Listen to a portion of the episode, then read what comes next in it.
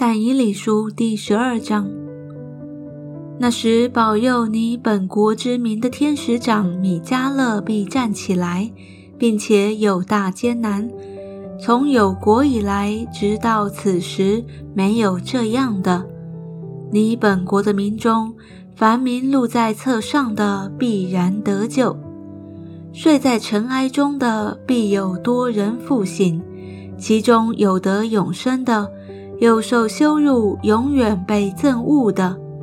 智慧人必发光，如同天上的光；使那多人归义的，必发光如星，直到永永远远。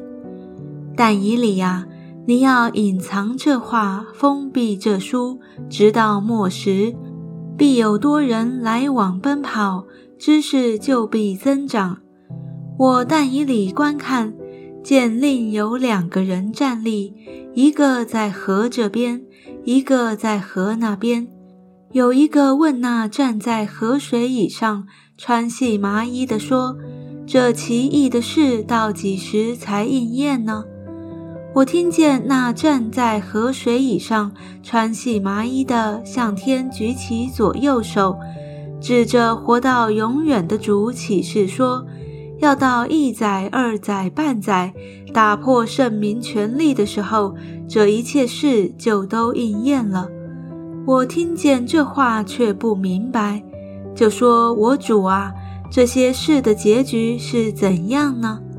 他说：“但以理呀，你只管去，因为这话已经隐藏封闭，直到末时，必有许多人使自己清净洁白，且被熬炼。”但恶人仍必行恶，一切恶人都不明白，唯独智慧人能明白。